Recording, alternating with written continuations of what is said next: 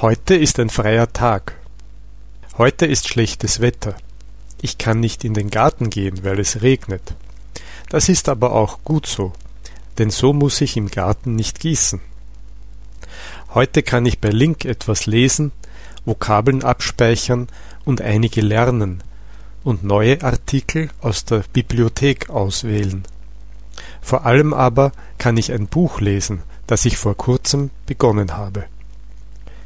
Natürlich gibt es auch andere Dinge zu tun, nicht nur Hobbys. Ich gehe einkaufen. Zuerst zu einem Bauern, der Bioprodukte verkauft, und danach noch in einen Supermarkt. Einkaufen ist kein Hobby von mir, obwohl es regelmäßig passiert und auch eine gewisse Ausdauer braucht. Ich wechsle mich mit meiner Frau beim Einkaufen ab. Wer Zeit hat, tut es. Zum Einkaufen muss ich mit dem Auto fahren. Es dauert fast zwei Stunden, bis ich alles erledigt habe. Auch mit dem Auto zu fahren ist kein Hobby, obwohl ich es regelmäßig tue. Zumindest sobald der Urlaub vorüber ist. Im Auto habe ich aber die Möglichkeit, mir eine CD mit Texten von Link anzuhören. Das gehört zu meinem Hobby, Sprachen zu lernen. Auch beim Einkaufen kann ich mit einem MP3-Spieler Artikel anhören, das heißt passiv hören. Diese Zeiten nütze ich für mein Hobby.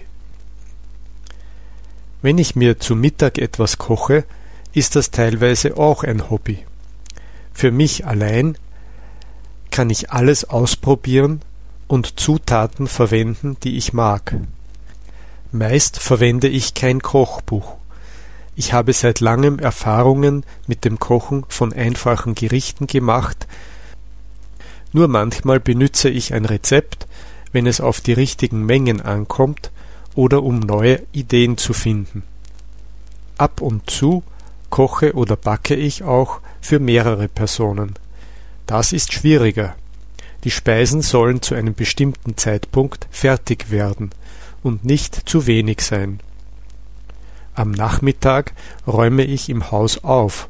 Das Wochenende hat schon begonnen und morgen kommen Gäste zu Besuch. Aufräumen ist auch eine Routinearbeit, kein Hobby.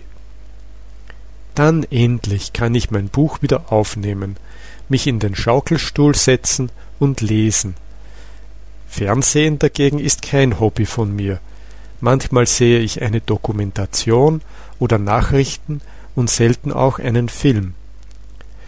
Das Internet hat aber viele Vorteile, die das Fernsehen nicht hat.